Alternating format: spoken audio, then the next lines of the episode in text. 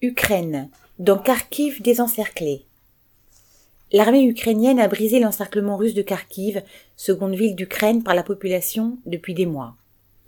Si le gouvernement Zelensky s'est félicité en bien des occasions de ce qu'il présente comme un retour à la normale, cette normalité ne fait pas grand cas des intérêts des travailleurs locaux. Lutte ouvrière a déjà évoqué la situation pitoyable des employés des transports publics de cette ville, Contraints de travailler dans des conditions épouvantables, les missiles continuent à frapper, sans avoir les équipements d'urgence minimum. Le fait s'étant répandu sur les réseaux sociaux, les autorités ont commencé à distribuer des kits sanitaires aux conducteurs de tram.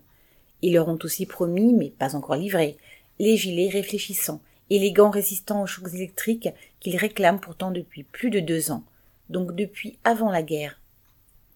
D'ailleurs, de nouveaux problèmes ont surgi avec la fin du siège.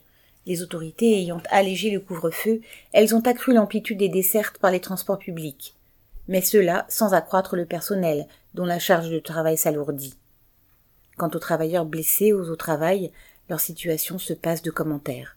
Un conducteur de tram, frappé par un éclat d'obus, a reçu pour toute indemnisation, et pareils cas ne sont pas rares, 2000 rignas, l'équivalent de 50 euros. PL.